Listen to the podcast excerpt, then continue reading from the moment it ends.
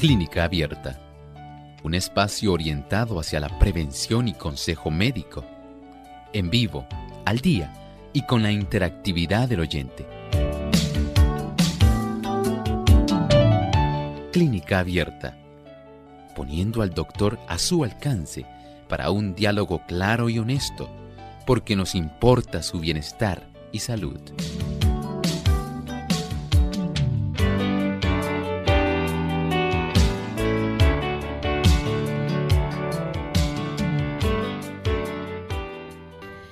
Cuando una persona sufre de un ataque cerebrovascular hemorrágico, es importante que se trate lo más rápido posible, porque los primeros pasos consisten en investigar, ¿verdad?, cuál es esa causa del sangrado y hay que controlarlo. Así que hoy en Clínica Abierta vamos a estar discutiendo con ustedes y compartiendo información de cómo esto se puede tratar y cómo la persona también puede recibir tratamiento y mejorar.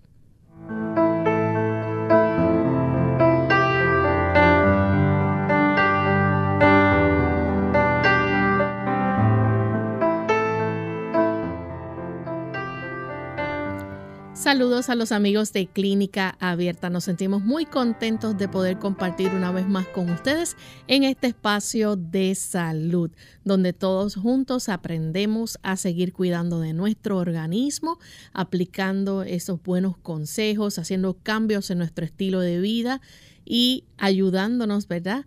a gozar de buena salud, que tan importante y tan preciada es. Y así es como se cataloga, ¿verdad? Cuando nos falta la salud.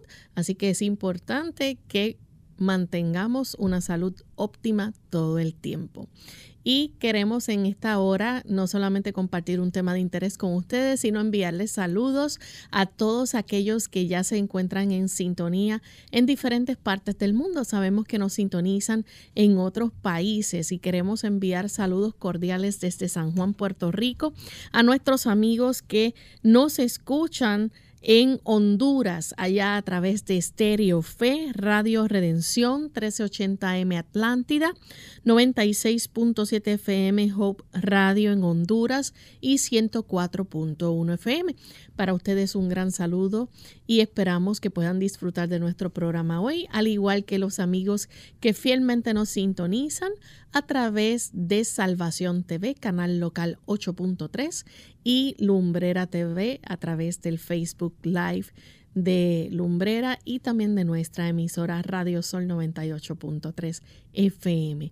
Les invitamos a que si usted nos sintoniza por esta plataforma del Facebook, recuerde darle un me gusta y compartir con su lista de contactos para que muchos amigos puedan también sintonizar Clínica Abierta. Vamos en esta hora entonces a darles la bienvenida no solamente a ustedes, sino también a nuestro eh, coanimador, el doctor Elmo Rodríguez. ¿Cómo está, doctor? Muy bien. Hoy queremos también saludar a Lorraine. ¿Cómo está Lorraine? Qué bueno. Saludamos al equipo de trabajo y también con mucho cariño desde acá, desde San Juan, Puerto Rico. Enviamos saludos a cada uno de ustedes, queridos amigos. Reciban un abrazo fraternal a través de la distancia. Nos complace mucho saber que usted se ha enlazado en esta ocasión con nosotros. Así mismo es. Y estamos listos para escuchar el pensamiento saludable, porque no solamente la salud de nuestro cuerpo es importante, sino también la mental. Además de cuidar tu salud física, cuidamos tu salud mental. Este es el pensamiento saludable en clínica abierta.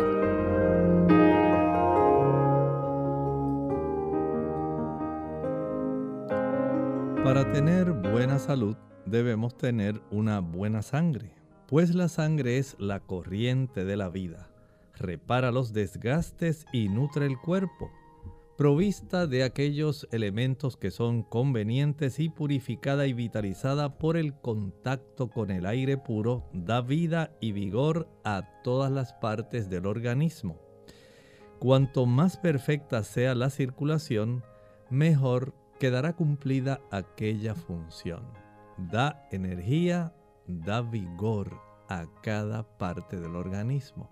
Todo nuestro cuerpo, desde el cerebro hasta las uñas de los pies, necesitan una provisión de oxígeno y nutrientes transportada por la sangre. No hay parte alguna que no necesite recibir la vitalidad de este líquido tan precioso que todos ustedes y yo cargamos aproximadamente unos 5 litros de sangre. Pero la importancia es que nosotros podamos reconocer que esa sangre debe facilitar los procesos de reparación y por supuesto para que esto ocurra hay que transportar adecuadamente cada uno de los nutrimentos necesarios para que cada tejido del cuerpo pueda estar en la más óptima condición posible. Y también debe sacar aquellas sustancias que ya por el simple hecho de que son resultados de los procesos de metabolismo y que deben ser eliminadas, deben salir de nuestro cuerpo. Así que la sangre tiene ese doble beneficio. Transporta nutrientes y a la misma vez transporta desechos. ¿Qué ocurriría en nosotros si no tuviéramos formas para nosotros ingresar oxígeno? Si no hubiera formas para ingresar los nutrimentos que se absorben en el intestino. Pero ¿qué pasaría si no tuviéramos hígado, riñones, para facilitar que los metabolitos productos de los procesos de catabolismo sean eliminados de nuestro cuerpo y no queden las sustancias inservibles circulando y haciendo daño en nuestro organismo. Por eso la circulación de la sangre es de vital importancia. Apréciela. El Señor nos ha dado esta maravilla en el interior de nuestro cuerpo y debemos conservarla en la más óptima condición posible. Agradecemos al doctor por el pensamiento saludable y esperamos amigos que cada uno de nosotros lo tomemos en cuenta. Vamos entonces a comenzar de lleno con nuestro tema en el día de hoy. Vamos a estar hablando acerca del accidente cerebrovascular hemorrágico. Esto se conoce también con otros nombres. Hemos este, sintonizado, ¿verdad? Y hemos hablado anteriormente sobre esto. Doctor, ¿nos puede decir qué otros nombres se le puede conocer a esto? También hay personas que lo llaman, digamos, ataque cerebral hemorrágico. Otras personas le dicen derrame cerebral hemorrágico. Y en este tipo de situación tenemos que distinguir que por lo menos hay dos variantes de estos accidentes cerebrovasculares. Está el hemorrágico que estamos hablando en este momento, pero también está aquel otro tipo de ataque cerebral que es más bien obstructivo. Así que hay que distinguir entre dos. Este que estamos hablando en este momento es aquel tipo de ataque cerebral donde una de las arterias de nuestro cerebro, por alguna razón, puede ser que se haya desarrollado un aneurisma, Puede ser que haya ocurrido sencillamente un aumento tan grande de la presión arterial a nivel del cerebro que literalmente una de esas arterias puede ser directamente, digamos, reventada. Y cuando eso se revienta, puede entonces ocurrir un sangrado que queda atrapado dentro de nuestra bóveda craneana. Y desde ese punto de vista, entonces, este ataque cerebral hemorrágico va a estar facilitando este tipo de acúmulo de sangre en esa área que por supuesto ya ustedes saben que la sangre comienza a ocupar espacio, un volumen que va a estar entonces interfiriendo con la masa cerebral y por supuesto con las funciones cerebrales. Lo más impactante del asunto es que cuando ocurre ese tipo de derrame cerebral o ataque cerebral hemorrágico, va a facilitar que la zona que debiera haber recibido la cantidad de sangre con esa hemoglobina bien oxigenada, con una buena cantidad de nutrimentos, no la va a recibir. Así que la zona del cerebro a la cual se le suplía sangre oxigenada y nutrida queda incapacitada de recibir aquellos elementos vitales para que esa porción del cerebro, que puede ser una porción donde se reciba el aspecto sensorial, o puede también ser una porción del cerebro que esté encargada de dirigir los aspectos del movimiento. Cuando cualquiera de ellas dos se afecta, entonces tenemos este tipo de situación que llamamos el accidente cerebrovascular, en este caso el hemorrágico. Recuerden que también vamos a hablar del tipo de ataque cerebral que ocurre isquémico por obstrucción. Pero en este momento queremos entonces resaltar el aspecto del ataque cerebral hemorrágico.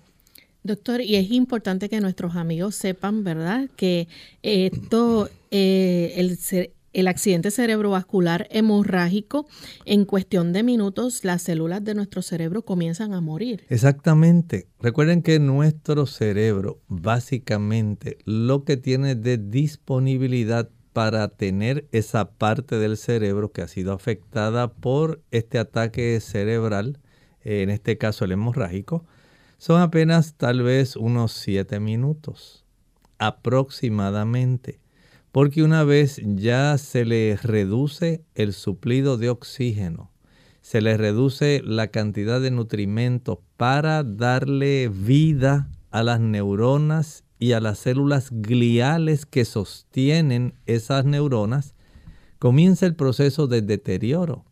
Ninguna célula de nuestro cuerpo puede vivir sin oxígeno. Nosotros somos seres aeróbicos. Y esa es la importancia de que nosotros podamos reconocer el que mantener nuestro sistema nervioso central en la mejor condición con un buen suplido de sangre es vital, esa es la palabra clave, vital, para que nuestro cerebro mantenga vivas las células del organismo, en este caso del cerebro. Entonces, desde ese ángulo, una ausencia de oxígeno y de un suplido vital de sangre a esas neuronas facilita un deterioro que comienza a evidenciarse en poco tiempo. Vamos en este momento a hacer nuestra primera pausa y cuando regresemos vamos a continuar con este interesante tema, así que no se vayan de nuestra sintonía.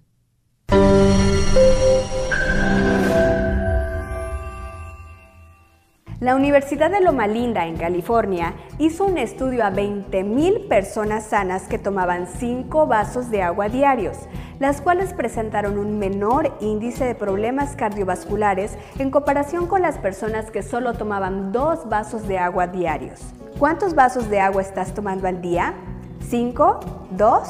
Es muy sencillo.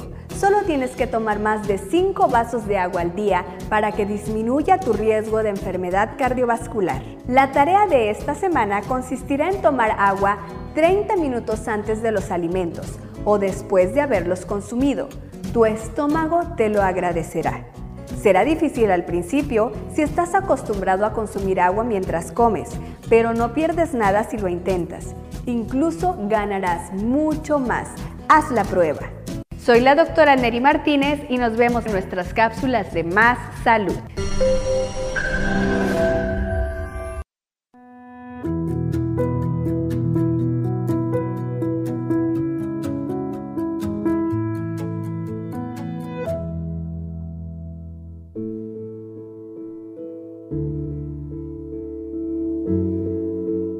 El ejercicio sin duda es muy importante es tan importante que la hermana de Juárez lo menciona en el Camino a Cristo, página 80, que el ejercicio es la condición misma de la vida. Existen tres teorías fundamentales sobre el afecto que tiene el ejercicio en el cerebro. La primera teoría neurocientífica nos explica cómo al hacer ejercicio la vasculatura cerebral se incrementa y aumenta la oxigenación en áreas muy específicas en áreas fundamentalmente del razonamiento y estas nos ayudan a nosotros mejorar nuestro funcionamiento físico, social y cognitivo, así como el intelectual. El ejercicio disminuye las hormonas que afectan durante el estrés. Al disminuir esto, el ejercicio tiene un cambio positivo y disminuye esos efectos neurodegenerativos en el cerebro. El ejercicio aumenta la liberación de neurotrofinas en el cerebro. Dentro de estas, el factor neurotrófico derivado del cerebro, el cual es como el alimento del cerebro, es el que ayuda a la regeneración celular, a la programación y a darle mantenimiento a estas células neuronales. Entonces, el factor eh, neurotrófico derivado del cerebro es muy importante y el ejercicio es la fuente principal para su producción o liberación. Como hemos visto, el ejercicio tiene muchos efectos positivos en nuestro cuerpo. Yo te invito a que hagas ejercicio de manera regular, cuatro o cinco veces por semana, de 20 a 30 minutos al día. Recuerda que tu cuerpo es templo del Espíritu Santo y debemos honrar a nuestro Dios cuidando nuestro cuerpo.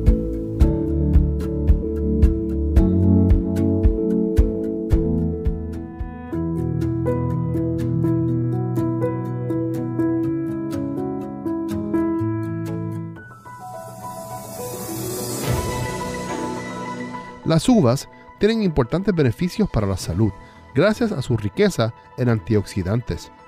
Por décadas han sido aliadas contra el envejecimiento, el cáncer y otras enfermedades gracias a que refuerza las defensas de nuestro organismo. Previenen la degeneración macular, retrasan el envejecimiento, equilibran los niveles de colesterol, ayudan a desintoxicar el cuerpo y son una gran opción para empezar el día con energía. Además es un buen remedio en caso de fatiga, anemia, estrés físico y mental por la acción tonificante de los azúcares y vitaminas que contiene. Y previene ante enfermedades cardiovasculares debido a la presencia de flavonoides y resveratrol.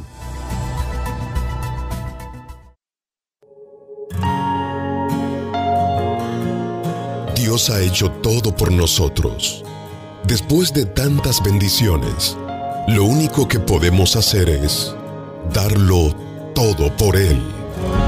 Delante de Él nos rendimos, es todo por Él, todo por Él. El domingo 3 de diciembre desde las 9 de la mañana y hasta las 6 de la tarde estaremos celebrando nuestro Radio Maratón. Todo por Él será un día de regocijo, celebración y agradecimiento a Dios, porque lo ha dado todo.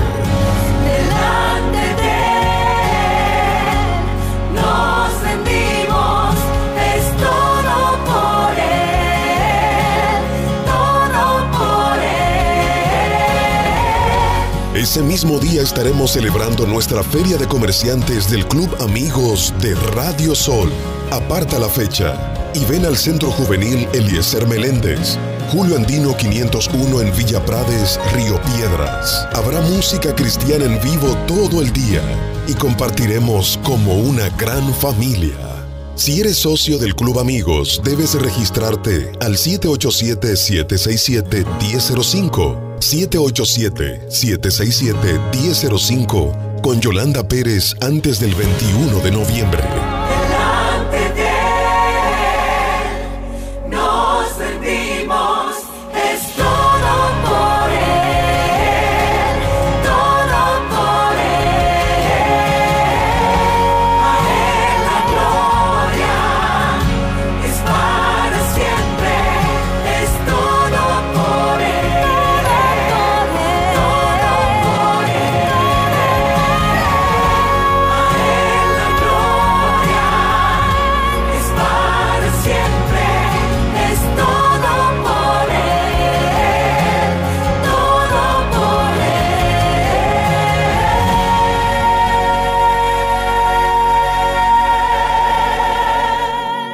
esperamos con toda tu familia en nuestro Radio Maratón.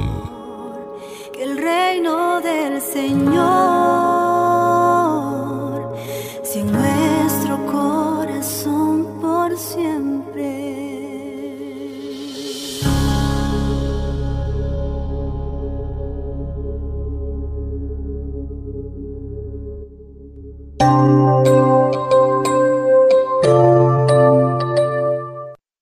Ya estamos de vuelta en Clínica Abierta, amigos. Hoy estamos hablando acerca del accidente cerebrovascular hemorrágico.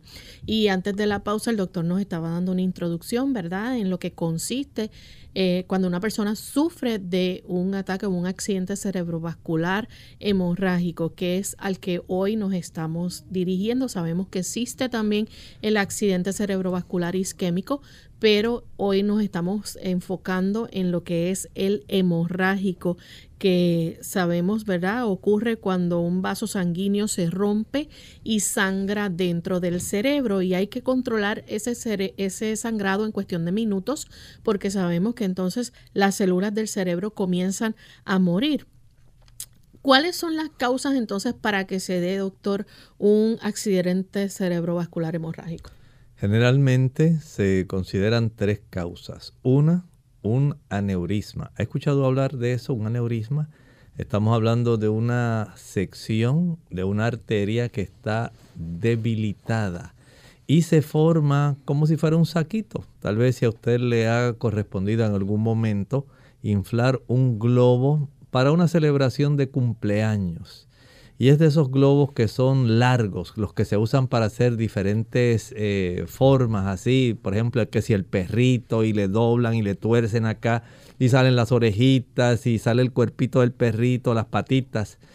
Usted sabe que cuando se eh, utiliza ese tipo de globo, antes de inflarlo, usted lo lleva a su boca, se estira y usted lo sopla para que entonces se pueda ir llenando usted notará que hay una región donde primero comienza a llenarse.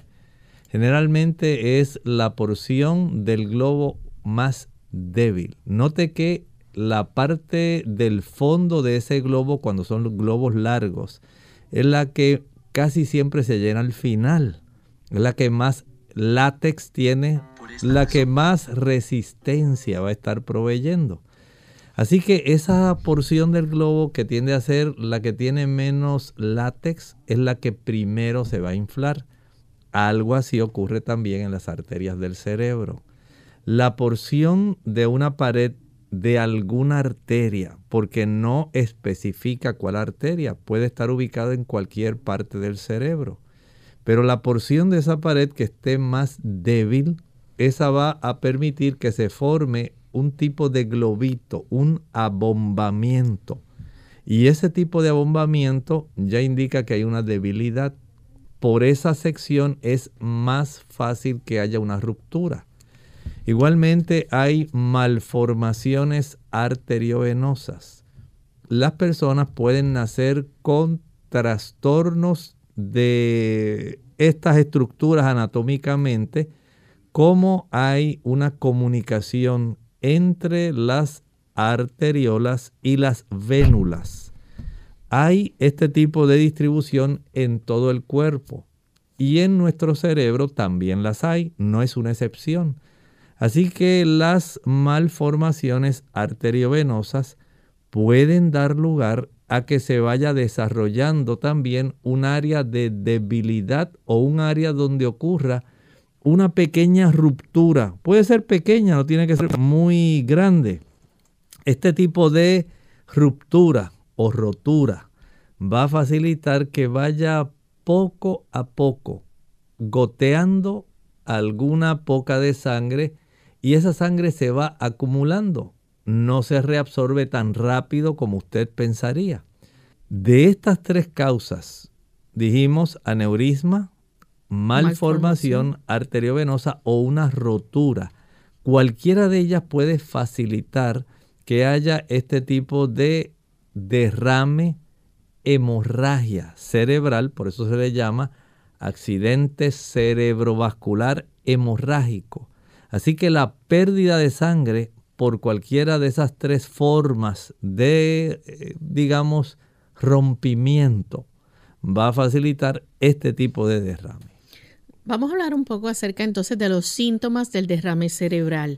La persona que entonces sufre este ataque o este accidente cerebrovascular, uno de esos síntomas puede ser el entumecimiento o la debilidad repentina, digamos, en la cara o el brazo. o, el, o alguna de las piernas, sí, porque esto depende, como estábamos hablando hace un momento, si se desarrolla más en la región que tiene que gobernar el aspecto de la sensibilidad o la región del cerebro que gobierna más la región del aspecto motor o se pueden afectar ambas.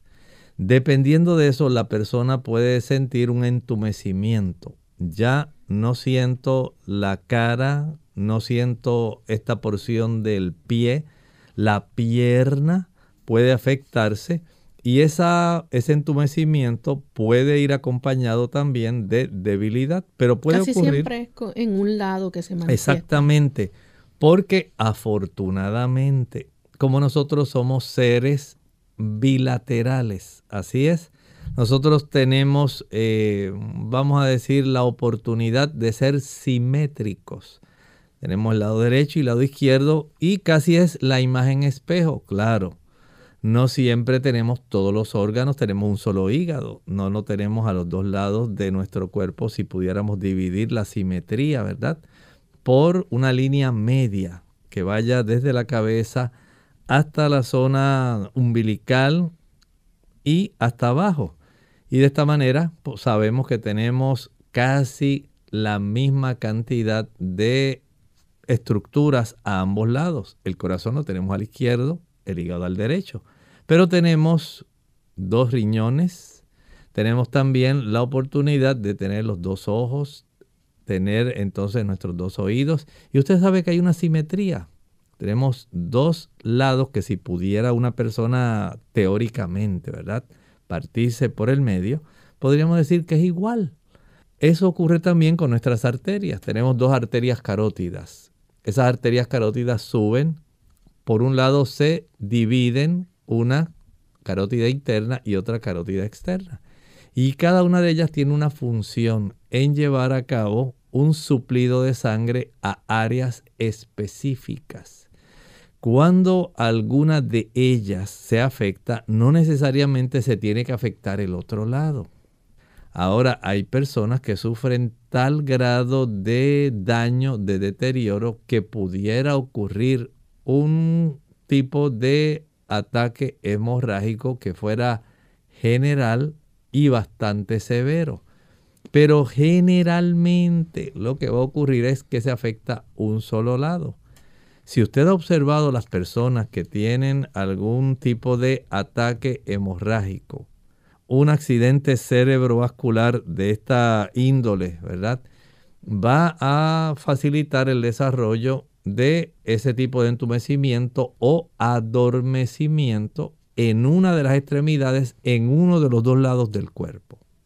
Doctor, y también esta persona puede tener confusión repentina, dificultad para hablar. Dificultad para hablar o dificultad para entender el lenguaje. De acuerdo a cuál es el área, el lóbulo que se ha afectado o la zona. Es el área de Broca, es la zona motora, es la zona de la sensibilidad. Todo depende de cuál es el lugar donde la ramificación de las arterias que nutren nuestro cerebro se ha roto. De acuerdo a eso, esa área que deja de recibir sangre con oxígeno y nutrientes va entonces a impedir que la zona del cerebro correspondiente a la función que gobierna se afecte. Y desde ese punto de vista, una hemorragia de alguna de estas arterias por ruptura. Entonces va a impedir que esa área pueda hacer su función.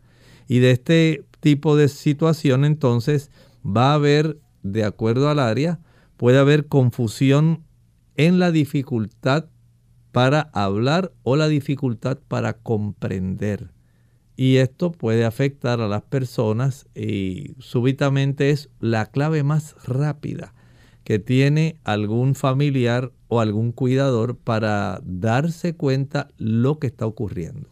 No solamente se afecta la, la cuestión de hablar, sino también el hecho de la persona poder ver con en uno o en ambos ojos puede sufrir entonces dificultad. Puede suplir eso. Eso nos está hablando de que hubo algún tipo de hemorragia en el lóbulo occipital. Noten que nosotros tenemos esencialmente cuatro lóbulos principales.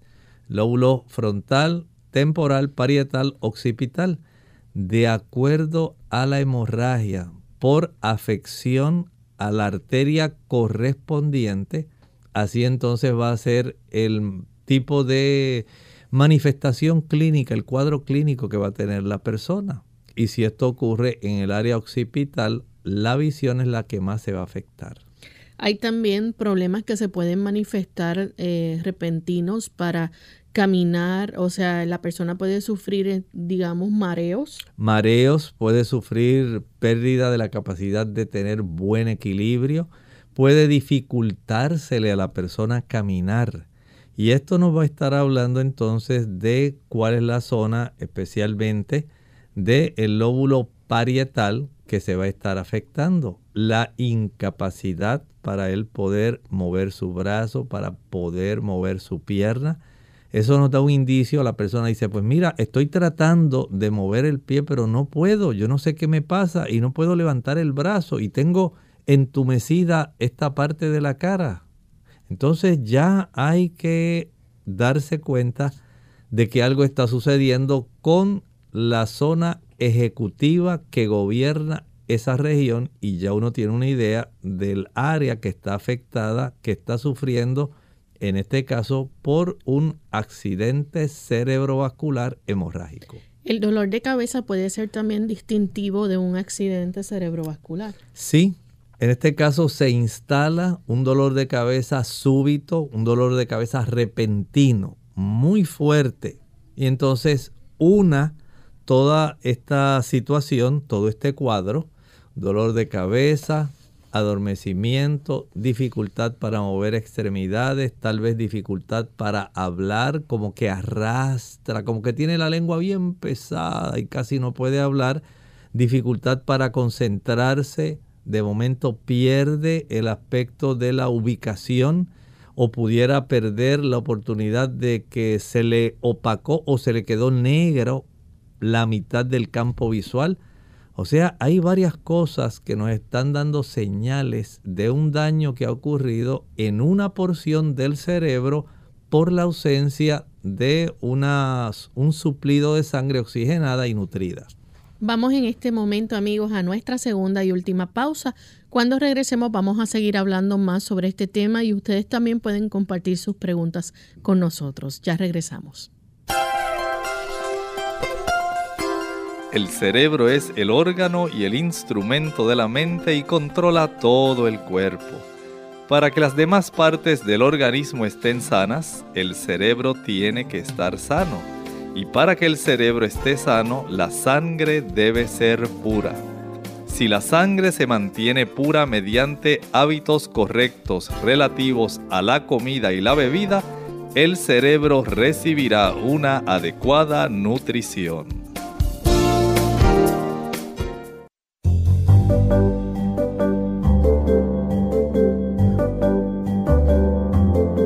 Prevención es salud.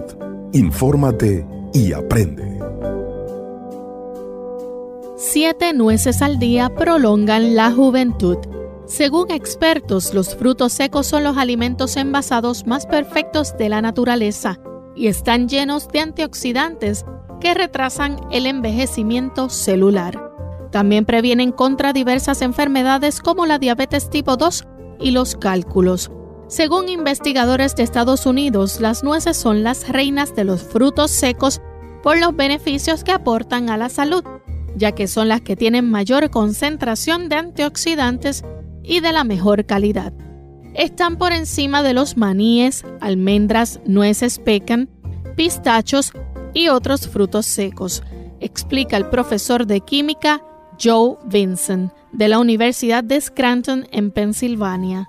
Un puñado de nueces tiene casi el doble de antioxidantes que otras frutas secas que se consumen habitualmente. Desafortunadamente la gente no come tantas como se recomienda. Por eso este estudio sugiere incluirlas en la dieta diaria. Vinson considera que los frutos secos son uno de los alimentos envasados más perfectos de la naturaleza, ya que tienen una combinación de beneficios nutricionales, proteína de alta calidad que puede sustituir la carne, vitaminas y minerales y fibra dietaria, con la ventaja de ser libres de gluten. Siete nueces al día son suficientes para poder aprovechar sus beneficios.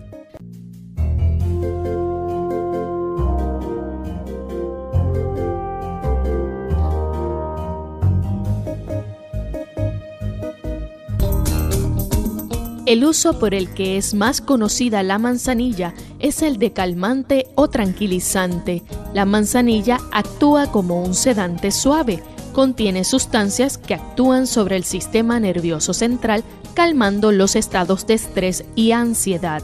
La manzanilla también se usa como té para aliviar problemas digestivos, alivia los malestares intestinales y reduce la sensación de llenura y gases en los mismos.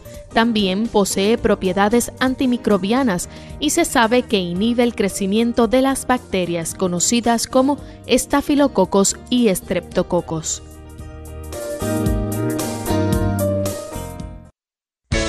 Unidos con un propósito, tu bienestar y salud.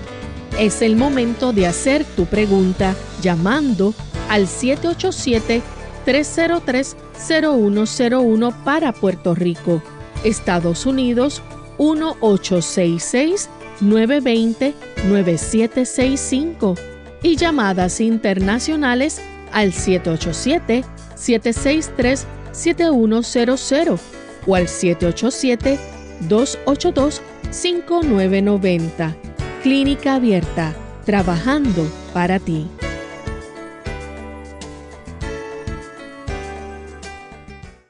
Clínica Abierta. Ya estamos de regreso en Clínica Abierta, amigos, y estamos hoy tocando el tema de accidente cerebrovascular hemorrágico. Tenemos en línea telefónica a Monchi. Ella se comunica desde el pueblo de Mayagüez. Adelante, Monchi, escuchamos su pregunta. Eh, buenos días. Buen día. Tengo, tengo una nieta que vive en Pensilvania. Entonces, eh, cuando cumplió lo, tenía 11 años, hace un año de eso, ya tiene 12. Entonces comenzaron a darle unas, unas convulsiones y mareo y caía al piso. Y entonces mi, mi hija este, empezó a llevarla a tratamiento y todavía está en tratamiento. Y resulta que el doctor le dijo que, que eso era, no era exactamente epilepsia, pero sí eh, ese es algo heredado, heredado de los antepasados de la familia. Y eh, que una parte del cerebro no le está funcionando bien. Entonces, durmiendo le, dan esos ataques que son, que la ponen a temblar toda. Pero con el tratamiento que ella le está dando, pues le dan unas pastillas que la, por lo menos la, la, la dejan un poquito más tranquila. Pero el doctor le dijo que se iba a hacer por vida porque eso es como una epilepsia. Y en verdad eso a mí me, me pone mal pensar en eso nada más. Yo deseo, le pido a Dios que me la bendiga. A ver qué el doctor me puede decir de eso.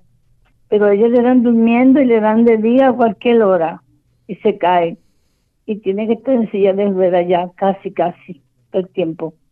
Gracias por escucharme. Gracias a usted por hacer la consulta. Esta situación depende, aunque tiene un factor genético que usted nos ha estado relatando, sí tiene también que ver la zona del cerebro que está afectada. Depende de la profundidad de la lesión donde se ha desarrollado el problema y depende no solamente la profundidad, sino también la extensión. ¿Cuánta porción del cerebro está disparando eléctricamente de una forma anormal. Nosotros funcionamos con un microvoltaje, pero que es necesario.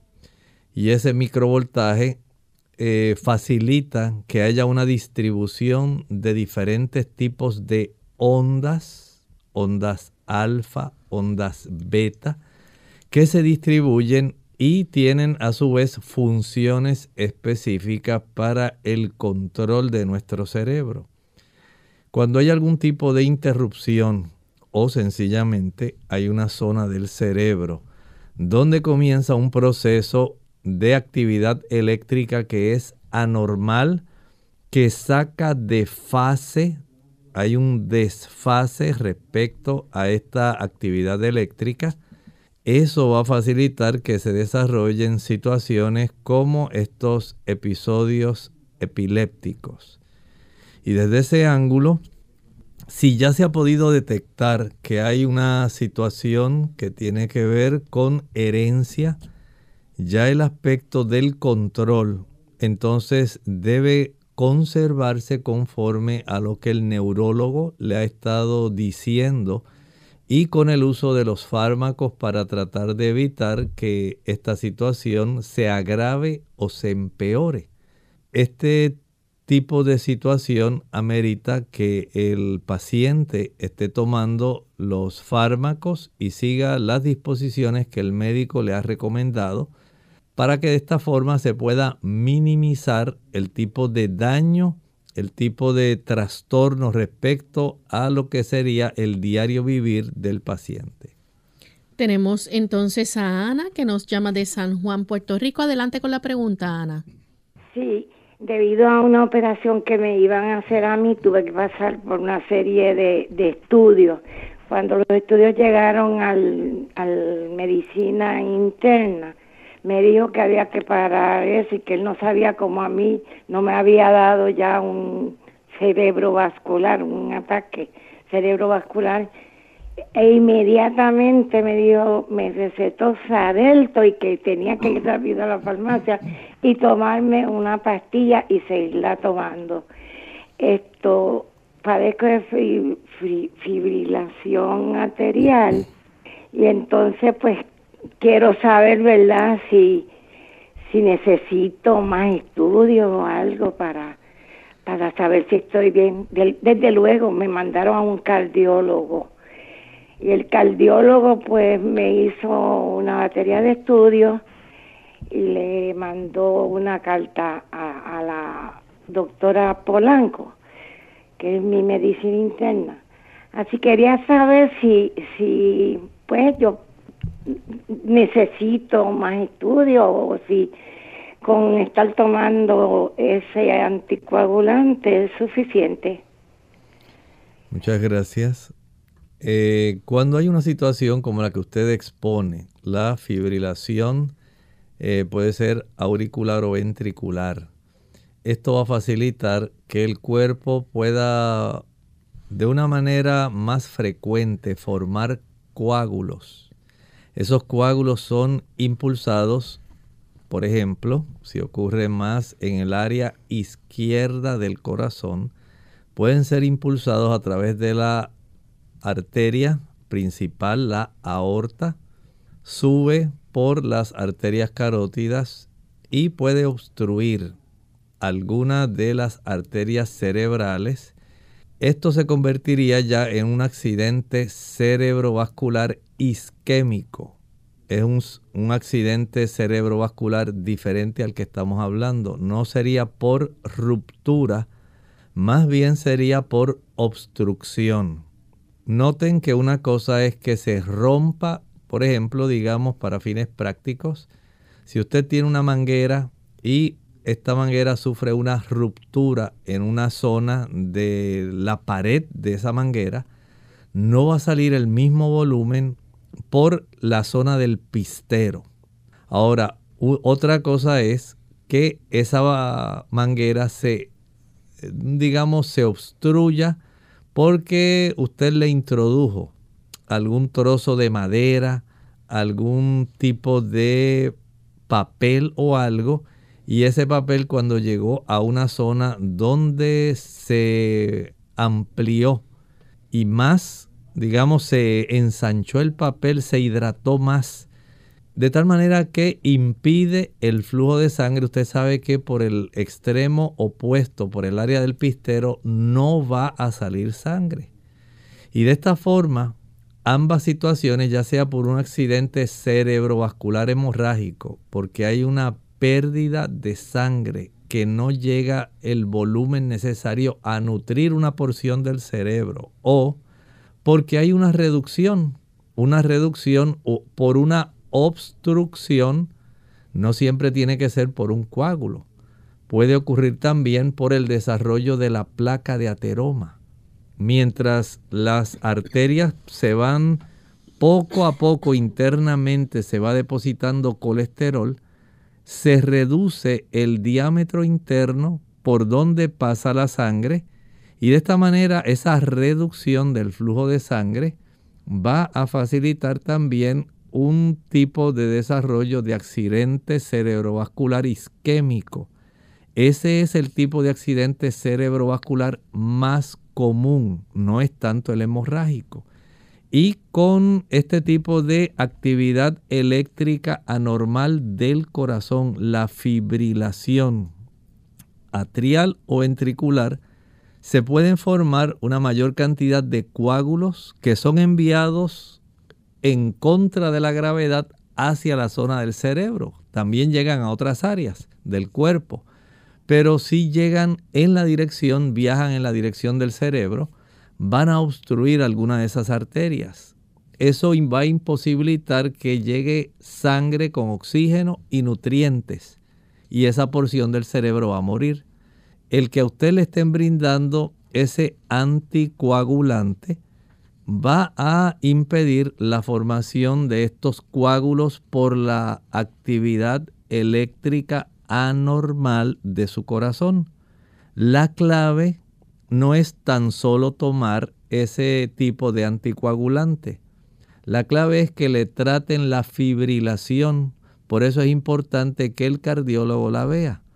Hay que detectar si esa fibrilación se puede revertir con algunos medicamentos que se usan para controlar ese ritmo anormal del corazón o si hay que hacer algún procedimiento que vaya directamente a la zona donde está el marcapasos cardíacos para controlar ese tipo de actividad eléctrica anormal que hace que su corazón pueda moverse a una velocidad muy grande, pero que no siempre resulta efectiva para impulsar un volumen de sangre que sea adecuado para nutrir su cerebro.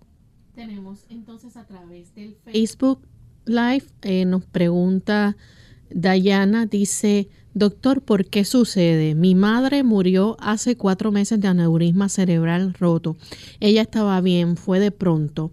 Íbamos a donar sus órganos, pero fue tanto el impacto que no se salvó ningún órgano y no la pudieron operar. Tenía demasiada sangre en el cerebro.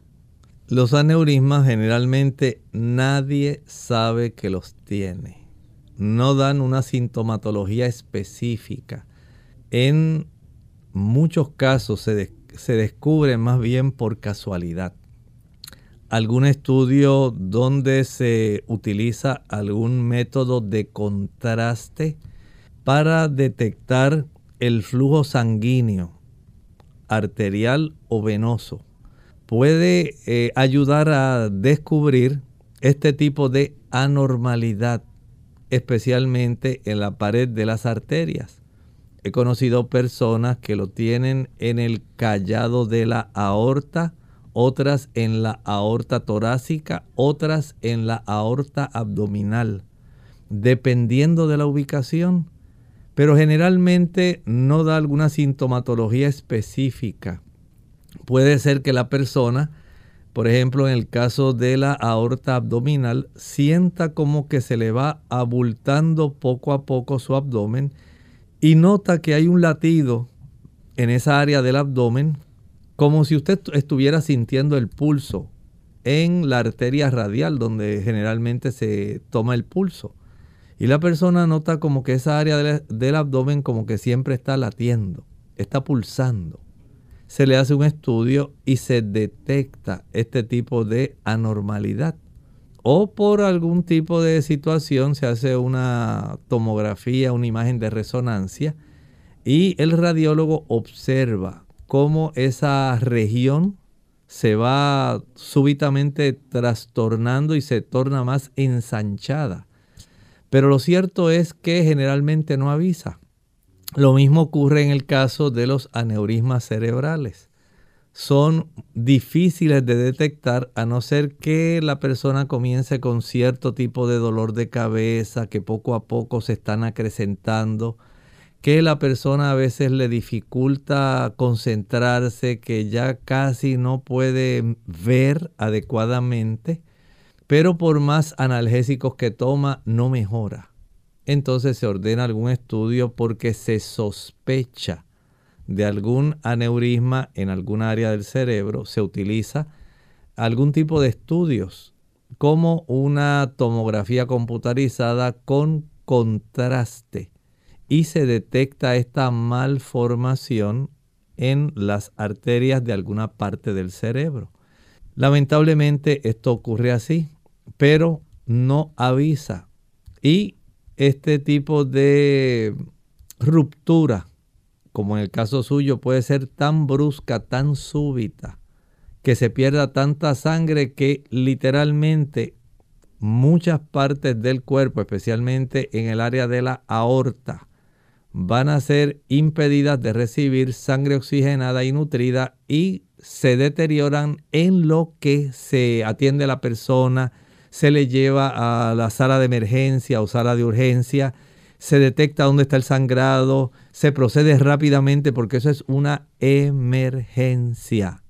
Hay que introducirlo rápidamente al quirófano, tener disponible un cirujano generalmente vascular que pueda suturar, darse cuenta, tener sangre disponible para transfundir en una buena cantidad. Todo esto requiere pericia, tiempo y un diagnóstico rápido y preciso. Tenemos a Rosa que se comunica de la República Dominicana. Rosa, escuchamos la pregunta. Bienvenida. Muy buenos días, doctor. Dios le bendiga. Mi pregunta es la siguiente que a mí se me cansa mucho la cuerda de, del pecueso de, del lado derecho. Y también eh, cuando estoy un poco muy tarde despierta, yo siento como un sonido de ese lado que me hace de que roque, roque, roque. Ajá. Disculpe. ¿Qué será no? Oiga, no, sufro de la Disculpe, no se retire no se retire, es que no alcancé a escuchar la primera parte del planteamiento. ¿Podría repetirlo si me hace el favor? Sí, señor. Eh, que yo me siento como la cuerda de, del pecueso del lado derecho, como un cansancio, que a veces casi no, no soporto el cansancio. Y cuando me acuesto un poco tarde, siento que hay como alguna voz por dentro, como algo que me hace un ruido, que hace de que rock, rock así, algo raro. Bueno, muchas gracias. Mire, el consejo va para que usted asista a su médico primario, usted le va a referir eso mismo. Es probable que haya esa transmisión del sonido que produce la fricción de la sangre contra las paredes de las arterias que probablemente están estrechadas cerca del área del oído medio y usted necesita ser vista y pueda ser atendida. Hay personas a quienes esto le ocurre necesariamente no quiere decir que está desarrollando algún tipo de accidente cerebrovascular, pero sí las personas poco a poco según se consume, escuche bien, una gran cantidad de alimentos que contienen colesterol.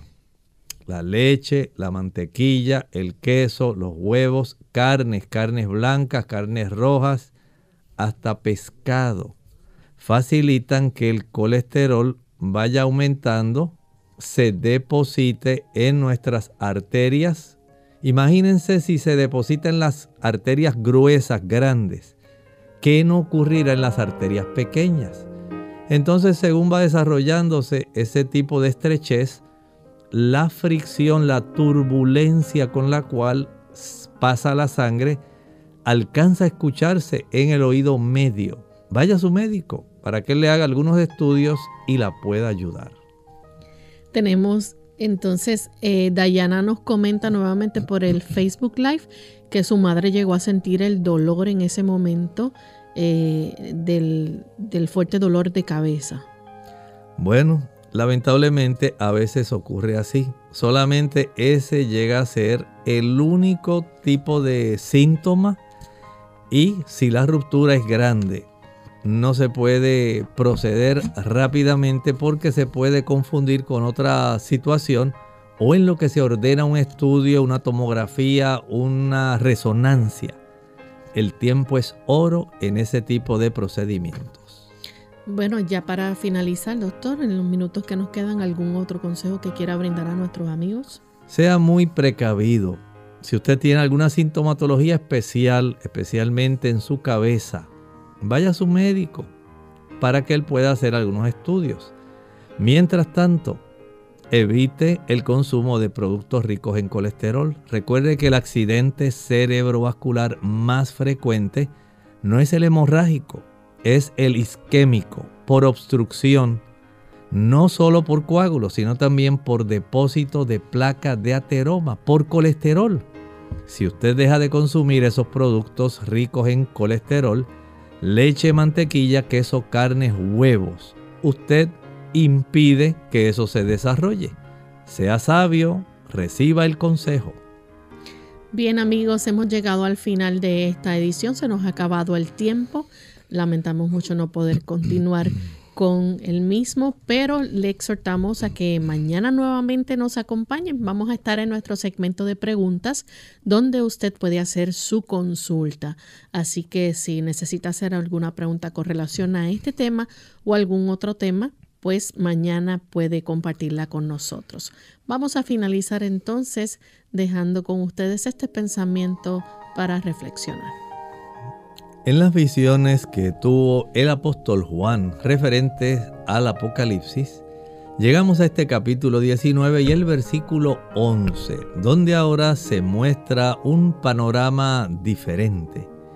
Ya no necesariamente tiene que ver con lo que ha hecho Babilonia. Ahora se enfoca en otro personaje. Entonces vi el cielo abierto y aquí un caballo blanco y el que lo montaba se llamaba fiel y verdadero y con justicia juzga y pelea. ¿Quién será este personaje que juzga con justicia, que es fiel y verdadero y que tiene esa capacidad de hacer juicio? Es importante que lo conozcamos porque él va a tomar un evento protagónico a lo largo del resto del libro de Apocalipsis.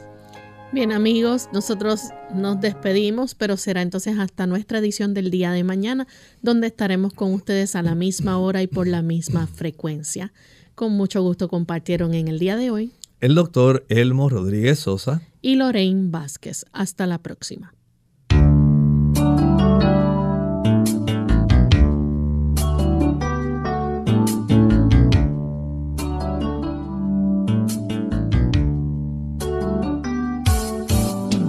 Clínica Abierta.